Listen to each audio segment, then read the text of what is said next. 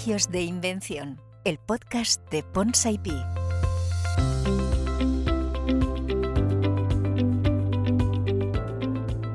¿Qué tal? Muy buenas, eh, bienvenidos a un nuevo capítulo de Privilegios de Invención, que como habéis escuchado es el eh, podcast de Pons IP.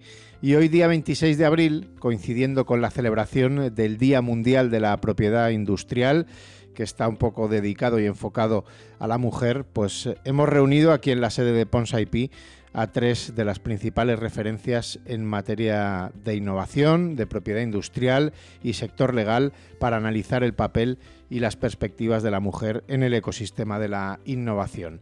Eh, no me voy a entretener mucho más eh, porque lo que quiero es que las escuchéis a ellas, eh, presentároslas y que nos cuenten cómo está el panorama en España, especialmente en referencia a la mujer. Así es que vamos con esa charla, con este coloquio que seguro que va a ser muy interesante.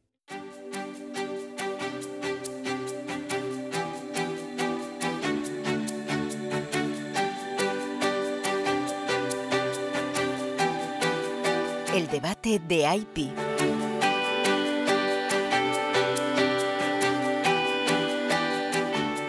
Pues lo dicho, hoy coincidiendo con la celebración del World IP Day o el Día Mundial de la Propiedad Industrial barra Intelectual, eh, pues queremos poner en valor eh, la contribución de, la mujer. ¿Por qué? Entre otras cosas, eh, porque la Oficina Mundial de Propiedad Intelectual le ha puesto el lema este año de mujeres y propiedad industrial acelerando la innovación y la, creatividad. Por lo tanto, eh, bueno, pues eh, imposible elegir mejor este, ese título de este año 2023. Por eso en este podcast eh, vamos a tener el lujo de, contar con tres mujeres que desde su responsabilidad son tres de las voces más autorizadas en el ámbito de la innovación y la propiedad industrial y que nos pueden dar una visión 360 del estado de la innovación liderada por mujeres en, en España. desde la parte institucional, eh, la directora de la Oficina Española de Patentes y Marcas, Aida Fernández. Eh, bienvenida. Muchas gracias, encantada de estar aquí. Eh, también está con nosotros Ana Castro, vicepresidenta de Innovación y Transferencia del Organismo Público de Investigación CSIC, que, recuerdo además que es una entidad que año tras año lidera los rankings de mayores solicitantes de, patentes de, de, nuestro país. Por lo tanto, vamos, más que justificado. Ana, bienvenida. Muchas gracias. Buenos días. Y desde el ámbito de la propiedad industrial e intelectual nos acompaña Nuria Marcos como máxima responsable de Ponsa IP que no sé si darle la bienvenida o que me la dé ella a mí, porque estamos aquí en, en su casa. Eh, ¿Qué tal, eh, Nuria? Bueno, pues fenomenal, encantada de participar con esta temática ¿no? tan apropiada. Y muchas felicidades, que es que eh, ni a propósito, ¿eh? el día de tu cumpleaños es el 26 de abril, no podía ser otro día. ¿eh? La verdad es que ha sido coincidencia, yo no llamé a la OMPI para este tema, pero decidieron que que el 26 de abril, que es el día que yo nací, sí, era el Día Mundial de la Propiedad Intelectual, casualmente, así que pues doble celebración. Pues lo dicho, muchas felicidades. Y todavía no termina con las presentaciones porque para poner un poco de orden a, esta, esta, charla y ayudarme con, ciertas cuestiones, eh, pues tengo aquí a mi vera el director de comunicación de PONS, eh, Juan Luis Antolín. Eh, Juan, ¿qué tal? Buenos días. Pues muy bien, encantado de que, de que estés por aquí en nuestra sede y, y hablando con, sobre un tema tan interesante como el de la igualdad de la mujer en, el sector de la innovación y la propia industrial. Bueno, pues antes de entrar en materia, eh, quería aprovechar que es la primera vez que contamos con la presencia de, AIDA, reiterar nuestro agradecimiento y, preguntarte cómo llevas estos eh, primeros seis meses en, el cargo al frente de la Oficina Española de, Patentes y Marcas. ¿Qué tal? Bueno, en primer lugar me sumo a las felicitaciones por, por este día y por el cumpleaños. Y, bueno, y agradeceros que me hayáis invitado en un día tan importante como el Día Internacional de la Propiedad Industrial e Intelectual, porque creo que es importante cada año seguir celebrándolo y seguir recordando la importancia que tiene la propiedad intelectual e industrial, pero también este año especialmente dedicarlo a la mujer y dedicarlo a la importancia que tiene la mujer también en este sector y la importancia que tiene que sigamos fomentando la participación y el papel de la mujer en un, en un sector o en un ámbito como el de la propiedad industrial e intelectual. La verdad que sí que llevo seis meses y por lo tanto es la primera vez que, me coincide este día. Han sido meses especialmente intensos y especialmente enriquecedores porque es un mundo apasionante. Y bueno, lo primero que tengo que decir es que me he encontrado con una oficina, con la Oficina Española de Patentes y Marcas, con, unos, con un equipo profesional y humano increíble, muy especializado, eh, muy volcado y muy interesado en la, temática en la que trabajamos y por lo tanto es un gusto trabajar así y, han conseguido ya contagiarme todo, todo el entusiasmo que ellos tenían y con el que yo ya eh, con el que yo había empezado. Mm. Eh, centrándonos, ya centrándonos en el tema, eh, ¿cómo valoras eh, esas estadísticas que tanto vosotros, la, vuestra oficina, ha dado sobre la actividad en, IP de este, de este, pasado año, con una leve caída, pero en línea con las cifras previas a la, a la pandemia, como también las, las, que ha hecho la, Oficina Europea de Patentes, la EPO, desde el plano más internacional, donde parece que se consolida cierta tendencia positiva en la innovación por parte de las, de las empresas españolas? Bueno, yo siempre digo que los datos hay que mirarlos con, mucho cuidado, ¿no? porque hay muchos datos muy distintos, cada uno mide unas cosas muy distintas y creo que más que hablar a veces de datos concretos es importante hablar de tendencias o de evoluciones que creo que nos permiten, nos permiten ¿no? hacer un diagnóstico mejor. Creo que además la pandemia ha marcado los últimos años y por lo tanto son datos o tendencias un poco extrañas con subidas y bajadas, pero lo que sí que sí que estamos viendo es que a lo mejor estamos volviendo a unos datos prepandemia o incluso un poco por encima que son buenos y yo creo que vamos a esperar a finales de este año para, para ver efectivamente si hemos vuelto un poco a, unos datos más, por así decirlo, normales. Pero eh, bueno, creo que España sigue bien situada en las estadísticas y por lo tanto yo creo que hay que seguir fomentando, por supuesto, la importancia de proteger los derechos de los valores intangibles que creo que es importante y que tenemos que continuar luchando porque todas las empresas y las pequeñas y medianas empresas sepan la importancia que tiene de registrar sus valores intangibles y eh, también, bueno, podemos eh, congratularnos un poco porque volvamos a, recuperar cifras buenas, eso, eso sí. Bueno, además yo creo, Aida, que teniendo en cuenta que tenemos ahora pues, los PERTE, los proyectos europeos, parece que es un momento en el que después de la pandemia las estadísticas de propiedad industrial tienen que volver a crecer. Tienen que volver a crecer porque, como ya sabemos, que la innovación tiene, eh, va muy ligada a, los activos. Eh, yo creo que ya es una cuestión de reforzar los mensajes. Y una de las razones por las que yo creo que es bueno el Día Mundial de la Propiedad Intelectual es porque al final nos sirve para dar visibilidad cuando, a, a qué es lo que hacemos. Yo creo que las tres, además, estamos implicadas en esto y a veces cuesta explicar en, costaba explicar en tu familia, eh, ¿tú qué haces? Mi hija es abogada. No, hacemos propiedad industrial e intelectual.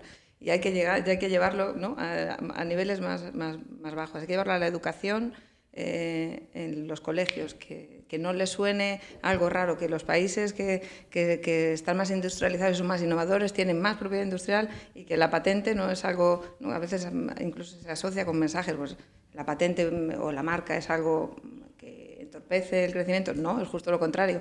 Mm, creo que tenemos ahí ese, ese hándicap y aprovechar esta visibilidad de días como este ¿no? ayudan a eso. Creo que tenemos una oportunidad de oro con los, con los PERTE, con otras eh, acciones, pues, como os decía, con Horizonte Europa, que pueden ayudar a que los resultados haga que hayan, mejoren aún más las estadísticas. Yo creo que para este año se notará. Me vais a permitir, aunque ya se ha quedado un poquito lejos, felicitar a Nuria por su cumpleaños. Y es, tienes mucha razón en lo que, lo que comenta. Yo creo que esta, esta etapa que estamos viviendo, que yo creo que ya la hemos definido como una oportunidad, esta etapa post-pandemia, por toda la parte de financiación y sobre todo porque nos está obligando a lo público y a lo privado a mirarnos cara a cara. ¿no? Y, y yo creo que, que los activos intangibles, la propiedad industrial es ese nexo, ¿no? ese nexo de unión es ese primer mm, peldaño, eh, ese primer puente que se tiende entre, estos dos mundos. ¿no? Y, un acto, un día como el que hoy celebramos, yo creo que, es una oportunidad de oro, estoy totalmente de acuerdo contigo, para visibilizar ese, ese esfuerzo conjunto. Fue un poco parte también de la idea de crear este podcast, ¿no? que también darle salida desde otras plataformas a, visibilizar este mundo ¿no? de la propiedad intelectual, propiedad industrial, para que la gente también lo, conozca. Eh, aunque Aida creo que no es muy partícipe de los datos, porque a veces pueden, pueden confundir, pero eh, eh, tengo aquí a, Juan a, mi lado, que, mm, creo que tiene algunos, de, algunos datos que pueden ser ilustrativos ¿no? de, de lo que está pasando y de pues una buena manera de continuar continuar este, este coloquio. Juan. Sí, me está empezando a entrar un poco complejo de el Mr. Chip de la propiedad industrial con los datos, pero yo creo que a mí me sorprendió, seguro que conocéis el porcentaje, que era en un informe de la, de la EPO sobre, sobre la participación de las mujeres en, la actividad inventiva. El, el, porcentaje no era muy, muy alto, es un 13,2% de mujeres inventoras, pero en España es que es el doble. Eh, no sé, Ana, si desde tu experiencia, desde la visión de, esa participación, esa implicación de la, de la, mujer en la actividad inventiva, que no en las solicitudes de patentes que ya hablaremos y en la actividad en propiedad industrial, eh, ¿qué es lo que nos hace distintos o qué consideras que, yo estoy un poco en la línea de Aida de, cómo se analizan los, datos y en términos, y luego yo creo que hay que poner como algunos condicionantes importantes. ¿no?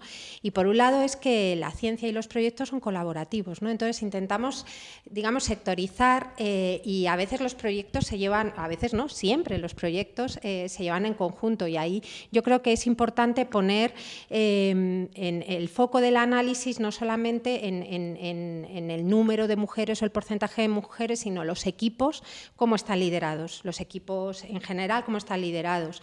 Luego otro, otro punto, y yo creo que ahí eh, pues el CSIC, em, haciendo también un poco de análisis de, de, esos, de esas eh, patentes conjuntas y de esos equipos, sí que se ve que, que hay un porcentaje pequeño de, de, equipos solamente liderados o de patentes lideradas solamente por equipos eh, liderados por hombres y que la tendencia, hay una tendencia a, que haya equipos pues, mayoritariamente liderados por mujeres. Puede que ahí puedas buscar parte de, esa explicación. Luego hay otras eh, variables que creo que a lo mejor no, hay que poner foco en ellas ahora mismo, pero que también son importantes a la hora de analizar los datos y son los ámbitos de actuación, los campos tecnológicos donde se aplican. Y ahí sí que vemos un sesgo muy marcado y hay algo más que tendencias. ¿no? Tecnologías físicas es claramente un dominio de los hombres, eh, recursos naturales también, pero alimentación pues está más y, y la parte pues está más dominada por, por el sector femenino. ¿no? Entonces, em, generalizar o dar un mensaje y un titular muy amplio eh, de qué estamos haciendo bien eh, es complicado. ¿no?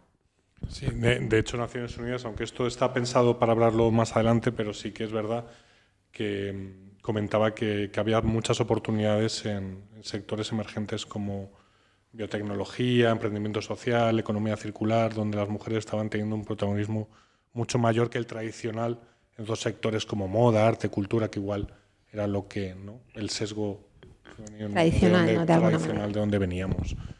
Nuria, en el sector privado, ¿cuál es tu visión? Pues es que es exactamente la misma que tienen ahí Dayana. Eh, claro, eh, porque los profesionales o se van al entorno público, o se vienen a una compañía como la nuestra o a una empresa eh, que, que, preste los servicios o fabrique los productos, pero vienen de, con esa misma formación.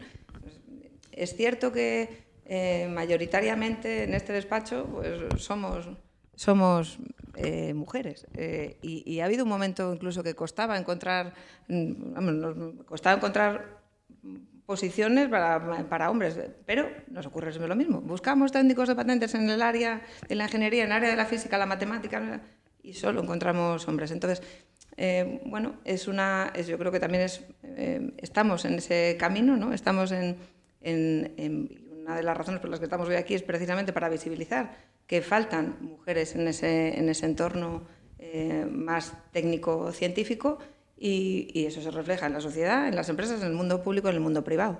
Pero, pero bueno, como sabemos que no es ni siquiera una cuestión, no, es una cuestión quizá cultural, pues ¿no? las barreras están para romperlas y creo que una de las razones por las que estamos aquí es esa. por el lado de las empresas que se dirigen a nosotros, Nuria, o sea, desde tu experiencia de más de 20 años al frente de la compañía, bueno, en Pons IP, si percibes que hay más interlocutores del otro lado, eh, mujeres que impulsan nuevos proyectos o que son, dirigen proyectos de innovación.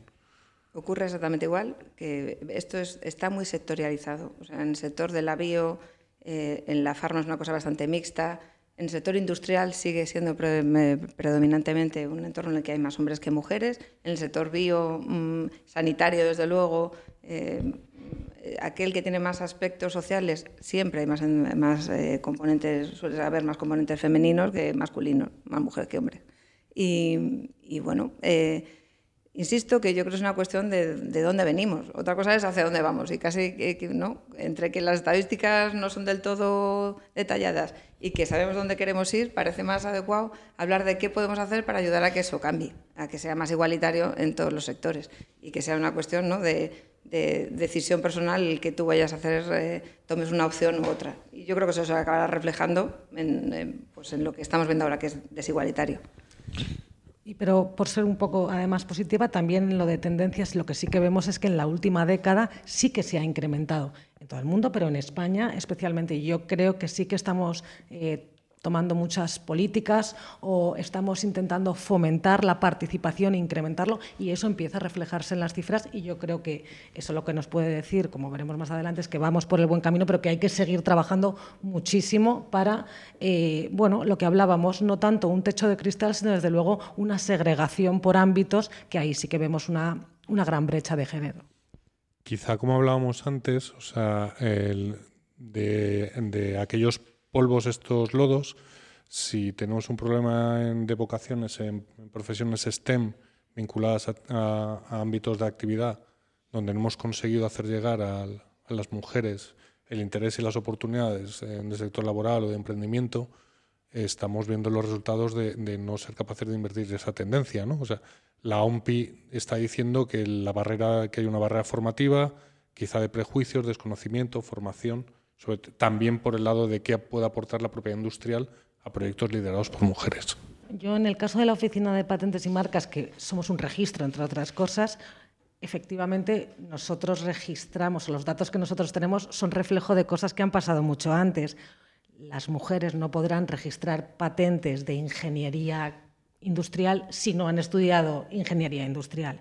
Y por lo tanto, donde sí que hay una, brecha es en las carreras STEM, pero eso creo que es un problema que ya se ha detectado y en el que se está trabajando y en el que hay que seguir trabajando. Es decir, cómo hacemos para que las niñas y las adolescentes quieran estudiar informática, quieran estudiar ingeniería, porque eso es lo que va a hacer que luego emprendan proyectos en ese ámbito y que luego registren patentes o inventen o innoven en ese ámbito. Y para eso, una de las funciones, por lo menos de la Oficina de Patentes y Marcas, es difundir, difundir los, referentes, que las niñas tengan referentes a quien parecerse y a quien querer parecerse. Es decir, si con cinco años tú has visto que muchas mujeres son astronautas, a lo mejor cuando te preguntan qué quieres estudiar, quieres ser astronauta. Si no lo has visto o no lo conoces, es mucho más probable pues, que tiendas a otro tipo de carreras en el que sí que has tenido esos referentes. Es que yo creo que esa es la clave en la que vamos a coincidir y seguro que insistir en ello a lo largo de de esta charla, ¿no? O sea, hay que sembrar en, en, la base de, de, la educación, ¿no? Para normalizar y visibilizar el papel de la mujer en, en general en todo, ¿no? Pero en especial en, en todo lo que tiene que ver con, con, carreras STEM. Y ahí está la clave. Y todos los esfuerzos que se hagan, pues serán bienvenidos. Efectivamente, es que vamos a reforzar los mensajes las tres, porque... pero es que realmente es así. Si, no empezamos a, enfocar la educación de las niñas y las adolescentes hacia ese tipo de carreras, pues les acabará, acabarán pensando que, eso, que a lo mejor hay algún obstáculo para que ellas puedan llegar a... Em, y luego, eh, fíjate, aparte de la educación, otro pensando en cómo generar más eh, debate en esto, creo que es importante que los medios de comunicación em, apoyen, porque yo creo que eso sí que es una diferencia de España con otros países europeos. La ciencia, la propiedad intelectual, la propiedad industrial tienen menos atractivo y, quizá más la propiedad industrial que la propia innovación y la propia investigación. Porque en Europa un avance científico relevante es interesantísimo para los medios de comunicación. Aquí nos cuesta darle esa visibilidad, salvo que luego se convierta en una noticia que tenga un cierto componente polémico. Yo creo que hay que acabar con eso, hay que hacer que la ciencia sea algo útil para la sociedad y que, los niños lo perciban desde pequeños, que los adolescentes lo vean en su día a día, que sepan que eso que tengan en ese momento entre las manos, no sé, su propio móvil, que eso ese mensaje les llega de escala fácil que ese móvil tiene un montón de tecnología, que mucha de esa tecnología incluso puede ser española en algunos casos, o sea de, otros países está lo mismo, que esa tecnología está protegida y que gracias que hay un acuerdo de licencias puedes mm, comprar un móvil que tiene una tecnología que pertenece a no sé cuántas empresas y solo pagas un euro. Bueno, quiero decir, hay que acercar y los medios de comunicación tienen que apoyar eso, ¿no? si además eh, acercar la ciencia a la realidad y, creo que tienen que darle más visibilidad. Sí, en el fondo, cogiendo tu hilo, eh, claro, la pandemia en el fondo hizo, desde mi punto de vista al menos, hizo que, la ciencia estuviera pues, en las conversaciones cotidianas, ¿no? Y eso ha sido muy, muy positivo, ¿no? Eh, esa, esa, parte de, sentirlo todos nuestros y que todos sabíamos y que podíamos participar, quizás ahora toca eh, dar un paso más allá, ¿no? Y esa utilidad de la ciencia y todas las derivadas que van acompañando y donde, por supuesto, la propiedad industrial juega un papel fundamental, ¿no? O sea, yo creo que hará falta pues, eh, avanzar ¿no? en, la línea que tú dices, dar eh, un salto más eh, acompañando de los medios, que yo creo que es un altavoz buenísimo, de esa utilidad, ¿no? de la ciencia sirve y sirve para todos, no, no dar tampoco sus mensajes de otro tipo. ¿no? Y como instrumentos como, como la protección industrial es un instrumento maravilloso y, útil y, redunda en el bien de todos. ¿no? Entonces, ese, ese siguiente mensaje es trabajo de todos seguir, seguir construyéndolo. Mm, ¿Y cómo, cómo se visibiliza? Pues, eh, por ejemplo, estábamos hablando ahora, eh, Juan y yo, eh, Elena García Armada, que es una mujer muy importante en, el, en, este mundo ¿no? de, la, de la robótica, especialmente con lo del exoesqueleto. ¿Cómo se hace que, por ejemplo, por, personalizar en ella, pero que habrá un montón más, ¿no? Eh, que, que se conozca Elena, a Elena García, que es su trabajo, eh, lo que ha hecho. Eh, no sé si entre vosotras habláis de este tipo de cosas. Vale, está muy bien. Hay que hacer algo más o hay que visibilizar. ¿Cómo visibilizamos? Los medios, solo los medios, ahora con las redes sociales, yo qué sé, no sé si, si empezar a hacer TikTok, igual no estoy diciendo ninguna tontería, TikToks eh, para, los, para los jóvenes explicando cosas de este, de este tipo tecnológico, no lo sé. Bueno, yo creo que hay muchísimas formas de, hacerlo. Por supuesto que hablamos, es más, eh, justamente el pasado 8 de marzo, con motivo del Día Internacional de la Mujer, en la Oficina Española de Patentes y Marcas, con el CSIC y con CEDETI y ENISA, organizamos una jornada en la que el objetivo, ¿verdad, Ana? Era claro, era visibilizar. Visibilizar, por un lado, mujeres innovadoras y, por otro lado, mujeres emprendedoras nos dimos cuenta además de que había pues una brecha entre las dos mesas, ¿no? Y fue, fue, realmente muy, muy interesante y muy enriquecedor y mucha gente a la salida de, de, la jornada me dijo, me hubiera encantado que mi hija hubiera venido y hubiera visto a estas mujeres, que eran un pedazo de mujeres exitosas, interesantísimas, con cosas muy importantes que contar, pues el mensaje que me habían dado era, ese. Ojalá mi hija, que está a punto de elegir la carrera, no hubiera venido a verlo. Hoy mismo tenemos otra jornada eh, con motivo del Día Internacional de la Propiedad Industrial e Intelectual en el Círculo de Bellas Artes, en conjunto con el Ministerio de Cultura, para también escuchar a las mujeres que han creado, que han innovado y que, diseñan, para que la gente pueda conocerlas y realmente podamos tener referentes la oficina pues, también intentamos llevar a cabo otras iniciativas como una exposición que hicimos de mujeres inventoras, que por supuesto intentamos seguir poniendo en las redes sociales ¿no? como forma de llegar. Es que los niños, yo que tengo tres hijos, es, que, es que viven en las redes sociales permanentemente, entonces creo que hay que estar ahí. Si quieres eh, mm, que tu mensaje llegue a los más jóvenes, a los niños y a las niñas, eh, tienes que hacerlo, tienes que fomentar eso de las redes sociales, a través de las redes sociales, eh, también Mm, abrir esa ventana, ¿no?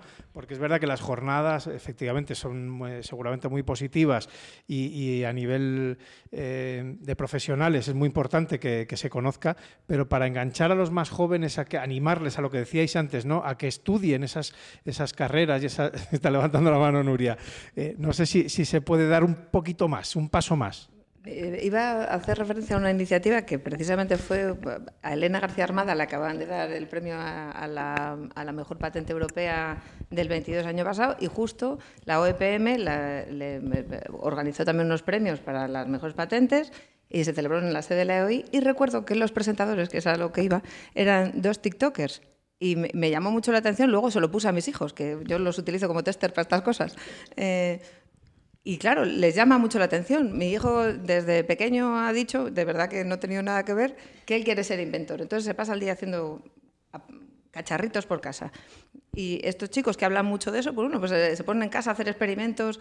Yo creo que, claro, hay que adaptar nuestros mensajes a la realidad tecnológica de nuestros hijos, que es otra. O sea, todo lo que no les llegue por YouTube y por TikTok, desde luego va a tener bastante menor impacto que, que un podcast está pensado ¿no? más para, para, para gente ya más adulta.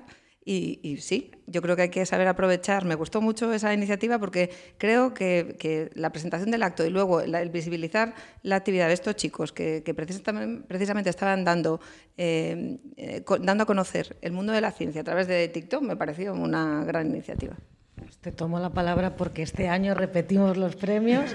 Además, hay una categoría que vamos a mantener para mujeres, tanto en el caso de las patentes como en el caso de los modelos de utilidad, aunque el año pasado la ganadora fue en la categoría total una mujer. ¿eh?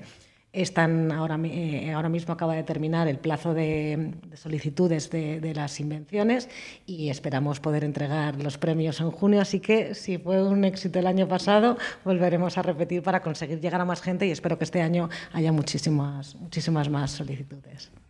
Yo doy fe porque estaba con Nuria, así que doy fe de la, de la iniciativa del interés y la, mm, los youtubers eran la gata de Schrödinger y la hiperactina. Y entre, la verdad es que hay esperanza eh, detrás de, estos jóvenes porque son cientos de miles los seguidores que tienen y, yo creo que sí que es una forma, la forma más efectiva de lo que dice Elena García Armada, que es normalizar tanto la figura, de la mujer inventora, innovadora, emprendedora, o sea, que es una mujer de carne y hueso como cualquier otra persona, no es algo inaccesible y que realmente hay futuro en, ese, en esa actividad. Me ha interesado mucho lo del el, gap que veías entre innovación, innovadoras, investigación básica, entiendo, y emprendedoras. ¿Por dónde iba? Porque también en el emprendimiento hay un... Bueno, era, no, tenía más que ver con anécdotas o con sensaciones que ellas tenían. Es decir, las anécdotas que contaban las mujeres que habíamos llevado a estas mesas, ¿eh? que yo creo que eran una, generación más, se habían encontrado con unos obstáculos en su carrera profesional que no habían encontrado las, las emprendedoras que, fueron a la mesa, que la verdad que eran jovencísimas y desde luego eh, más triunfadoras en, en, sus sectores, pues ellas, por ejemplo, el tema de la conciliación era un tema que sí que veían que se había, que se había evolucionado en el tema de la conciliación. No estoy diciendo que no quede muchísimo trabajo por hacer, que queda muchísimo trabajo por hacer, pero sí que notábamos unas barreras un poco distintas. Y yo creo que el hecho de que hablemos de ello, el hecho de que visibilicemos los problemas a los que nos enfrentamos las mujeres en todo tipo de, profesiones, creo que hace que se pongan en marcha políticas para intentar eh, reducir esa brecha y, hombre, poco a poco sí que creo que vamos consiguiéndolo y por eso creo que hay que seguir trabajando en políticas de conciliación para todos, pero que permitan, por ejemplo, pues que las mujeres puedan eh, eh, montar empresas, ¿no? En este sentido, pues lo que hablabais antes al principio, ¿qué estamos haciendo bien? En el plan de recuperación hay dos componentes que están enfocados en lo que estamos hablando. Componente 17, sistema de ciencia. Componente 19, competencias digitales, con líneas específicas para mujeres, para mujeres emprendedoras y para mujeres que se dediquen a temas tecnológicos o em, startups o crea y crece. Normas que faciliten a todos, pero a las mujeres especialmente, que les faciliten entrar, emprender, emprender con facilidades y con financiación, porque si no, no puedes emprender.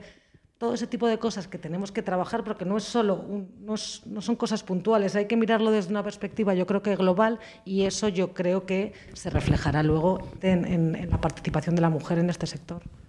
Claro, y un poco por, ampliar un poco por ahí es importante, eh, por un lado, lo que estamos comentando un poco de estas de nuestro público objetivo, de quién puede ayudarnos mejor los mensajes, a pasar mejor los mensajes. Pero por otro lado también yo creo que tenemos que poner el foco en, las estructuras en las que estamos y lo que hacemos dentro de nuestras propias estructuras y nuestros organismos eh, para facilitar ¿no? y para, para para poner nuestro granito de arena. Yo creo que ahí, em, ahí también es un campo donde tenemos margen de mejora y donde también se han hecho muchos avances. Si queréis luego más adelante os cuento algunas cosas, cómo estamos estructurados dentro del CSIC para, para un poco eh, favorecer este compromiso ¿no? con, con la igualdad. Hazlo, eh, Ana, porque yo creo que es el momento. O sea, si te estás refiriendo a los planes de igualdad que lleváis muchos años en. Claro, un poco era por eso, porque yo creo que estábamos hablando un poco de, de, medidas, no te digo individuales, pero de alguna manera, o bueno, o de cuál era, a, dónde llegar y luego cómo nos estructuramos nosotros para, para hacerlo. Y efectivamente, eh, lo que os iba a contar er, era un poco en, en, la línea de cómo estamos organizados en el CSIC. Y el CSIC eh, no es un organismo fácil de gestionar, ¿no? Porque, pues como muchos muchos, ¿no? O sea, es grande, eh, son pues, más de 14.000 empleados, está distribuido en todo el territorio nacional y implantar medidas que calen y que permeen hasta de arriba abajo, de abajo arriba, pues es un reto, ¿no? En ese sentido, eh, yo creo que el CSIC em, va ha, dado muchos pasos y creo que, en la buena dirección y eh, ha sido pionero en, crear el, Comité de, Mujeres y Ciencia en el año 2002. Es un organismo que depende directamente de la presidencia del CSIC y que asesora a la presidencia en todas las medidas de igualdad. Entonces ahí tenemos un, órgano eh, a un nivel, eh, digamos, de, toma de decisión, de visión general, pero además avanza más en, el, en, otro tipo de órganos que se han ido, que se han ido configurando a lo largo, a lo largo de estos años y que, que tiene que ver con, con la comisión, con la implementación de la Comisión Delegada de Igualdad en el CSIC. Esta comisión ya no depende de presidencia, depende de un órgano que, donde, de Secretaría General, donde están recursos humanos, y tiene eh, la misión de generar esos planes de igualdad que mencionabas, Juan. Entonces, eso es importante, porque no es solo tener una, una visión general, sino traducirla en planes concretos. Y lo que os decía, y no quiero enrollarme mucho con toda la estructura, pero para que veáis que, que al final las cosas tienen que tener esa capilaridad para que llegue y y de, esas, de esos planes de igualdad salen el tener los comités de igualdad, que ya dependen de estructuras más pequeñas que son los institutos de investigación, y donde cada uno a su medida puede desarrollar esos planes a medida de sus centros, a medida de sus necesidades, a medida de su ámbito. Y eso es muy importante. Em, ¿Y qué hay detrás de esas, de esas, comisiones o de esos planes de igualdad? Están hacer, dar incentivos. Incentivos son importantes porque es visibilizar, es poner al final en valor y tener ejemplos referentes también dentro de tu propia estructura a los que imitar y a los que decir, eh, pues también reconocer ese, ese, mérito. Y esos distintivos de igualdad se llevan eh, eh, dando en el CSIC desde el año 2018 y es yo creo que un incentivo muy importante en esta línea, ¿no? porque, porque encontrar tiempo para hacer cosas, además de todas las cosas que tienes que hacer e integrarlas en tu día a día, eh, es complejo para todos. Y, ese tipo de reconocimientos yo creo que son, son muy importantes. Bueno, yo creo que el CSIC, desde luego, es un, es un ejemplo con todas las iniciativas que ha llevado a cabo en el, en el, en el caso de la igualdad, que además creo que se refleja en las cifras de eh, los equipos, de la participación de la mujer en los equipos y en las invenciones, y la verdad que solo podemos hacer felicitar, felicitar al CSIC por eso. En el caso de la Oficina Española de Patentes y Marcas, la verdad es que tenemos una oficina bastante feminizada, más del 65% del personal son mujeres y en los grupos son en el grupo A1, en los niveles altos de, la oficina tenemos este mismo porcentaje de mujeres. Ya si hablamos del tema de los subdirectores o de los directores de patentes, cinco de las seis departamentos están dirigidos, pero bueno, eso a lo mejor es más coyuntural en este caso no, dice nada más, más que que es coyuntural, que las mujeres yo creo que están eh, bien representadas en la oficina y que además en la oficina bueno, tenemos el plan de igualdad de toda la Administración General del Estado, que es el que aplicamos y que por lo tanto los comités, los grupos siempre tenemos o tendemos a que haya un equilibrio de participación de hombres y mujeres.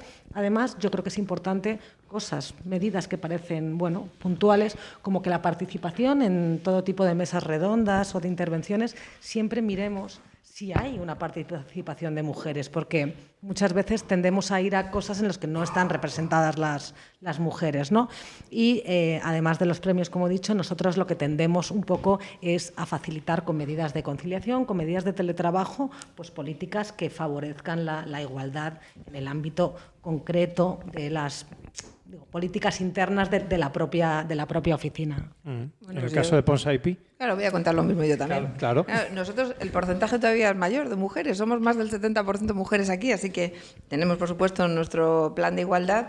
Eh, y, lo que sí estamos es empeñados en esa tarea, yo creo, de seguir fomentando. Eh, la propiedad industrial ha sido siempre un, mundo, por lo menos de la experiencia de 25 años que tengo yo, eh, además Em, también es efeméride de este año, eh, eso, eh, el, que, el que, bueno, he visto, he visto crecer. Yo cuando empecé a trabajar en este sector, es verdad que había bastantes más hombres que mujeres. El entorno más jurídico de, de abogados y demás solía ser mm, eh, mitad y mitad, pero el entorno técnico siempre había sido eminentemente de hombres. Y, también esa, esa, circunstancia está cambiada, desde luego. Eh, por supuesto, entre nuestros técnicos de patentes del área bioquímica y farma son todas mujeres, así que no hay, no hay ninguna duda. Y en, pero ya tenemos muchos ingenieros, ya tenemos muchas... Eh, bueno, queremos que esas cifras se incrementen. Nosotros también por la parte de la formación, sabéis que tenemos un máster con una escuela de negocios y desde ahí lo vemos también, esa, esa, esa parte de cambio. Creo que casi el 80% de, de, las, de las personas que cursan el máster son mujeres. Yo creo que, que, estamos llegando, ¿no? Estamos llegando a hacer ese cambio. Es verdad que, claro, pues eh, mi madre pues tenía no, no veía, ¿no? Mi padre pues estudió y trabajó y mi madre pues se quedaba en casa y eso era eso está cambiando, está llegando y hasta que acabe de llegar, pues, pues estamos en ese proceso. Sigo insistiendo que creo que los dos factores claves son, uno, la educación y dos, eh, la educación de lo que viene de atrás hacia el futuro y dos, la comunicación mm, para visibilizar lo que estamos haciendo entre todos y que llegue. Quiero eh, poner un dato, esta vez sí, eh, en cuanto a, cómo está esa brecha de género dentro, dentro del CSIC, porque os he comentado las medidas, pero las medidas vienen para, para, paliar unos grandes retos. Y es que eh, el porcentaje, cuando empiezas la carrera investigadora, las cifras lo que nos dicen es que empiezas con un, con un porcentaje muy parecido de, hombres y mujeres, pero a, medida que progresas, a medida que avanzas tu recorrido profesional, ese porcentaje se invierte y es lo que llamamos la tijera y, tenemos eh, pues una inversión en ese sentido. Y hay como un 26% de, profesoras de investigación frente, frente a profesores de investigación. Y eso es algo que tenemos, que tenemos que trabajar. Y no ocurre solo a nivel de la carrera investigadora, a nivel de la escala de, la escala de investigación. Nos damos cuenta que ese análisis lo podemos extrapolar también a nivel de puestos directivos dentro, de, dentro del CSIC, un 22% de mujeres eh, directivas dentro, dentro de lo que es el organismo. Por eso todas estas medidas que acompañan y que, y que de alguna manera estén muy bien repartidas, tanto dentro de lo que es la organización central como deslocalizadas a través de los centros, es una medida que intenta ser lo más eficaz posible para compensar, compensar estos números. Em, en un minuto, resumen un poco de principales conclusiones que de este encuentro, de este coloquio, de esta charla, eh, no sé si de cara al futuro o, un poco eh, lo que consideréis que, os parece mejor decir, vamos. Bueno, yo voy a retomar incluso lo que ha dicho, lo que ha dicho Nuria, ¿no? Yo creo que eh, la participación de la mujer en, la propiedad industrial y en la propiedad intelectual es un poco el reflejo del papel de la mujer en general en la sociedad y, en la economía. Es decir, hemos evolucionado en los últimos años, nuestra importancia y nuestro rol es mayor, pero tenemos que seguir trabajando muchísimo para conseguir incrementar la participación y la importancia de la mujer hasta situarlo en el peso que se merece. Es decir, somos la mitad de la población y por lo tanto nuestro papel tiene que ser por lo menos el de la mitad. ¿Cómo podemos hacer eso? Tenemos dos formas. Yo creo que invertir muchísimo en educación, conseguir que las generaciones más jóvenes realmente sientan que las carreras STEM, que la propiedad industrial intelectual es, forma parte de ellas y, por otro lado, ¿Cómo podemos también conseguirlo? Visibilizando, es decir, consiguiendo que las mujeres que ya han llegado, que lo han conseguido y que siguen luchando cada día, sean visibles y por lo tanto sean un referente. Creo que si conseguimos seguir avanzando en estas dos, en estas dos líneas, yo creo que en unos años estaremos hablando de una evolución muchísimo mayor y por lo tanto de una participación de la mujer en este sector mucho más importante. Como los mensajes están lanzados, pues solo insistir en que bueno, tenemos que adaptar nuestros mensajes de comunicación al público ¿no? y a las ideas del público, eso sí lo veo muy relevante. Me ha gustado mucho hablar de los youtubers, porque creo que tenemos que insistir por ahí. Vamos a ver si abrimos, Juan, otro canal eh, de youtubers y, y, comunicación en relación con la innovación, que yo creo que, que, que es una buena idea. Yo sugiero que lo abra la oficina y después vamos, vamos, nosotros detrás de la oficina, que tampoco es plan de estar todo el rato liderando y liderando. Vamos, ese papel lo va a jugar fantásticamente bien la oficina. no sé si en TikTok. Exploraremos cualquier vía que lo que haga sea, sea fomentar, fomentar esto. No, no, no, no, no me mates, Aida, es con cariño, es con cariño, lo de Nuria también. Si queréis por, por cerrar... Tu, eh, minuto, Ana. Eh, la educación es fundamental, yo creo que en eso coincidimos. La legislación y la regulación también nos debe acompañar, es lo que nos tiene que ser también un soporte importante para, para motivar eh, también a otras escalas diferentes. Mm. Pues qué lujo. La verdad es que estaríamos aquí eh, mucho rato hablando, pero eh, bueno, yo creo que ha sido una buena, unas buenas reflexiones, una buena charla. Creo que hemos sacado buenas conclusiones.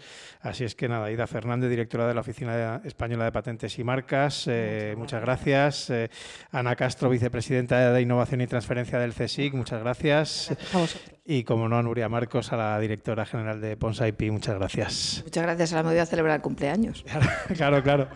Pues eh, lo dicho, eh, este ha sido Privilegios de Invención y nada, seguimos y os esperamos en el próximo podcast.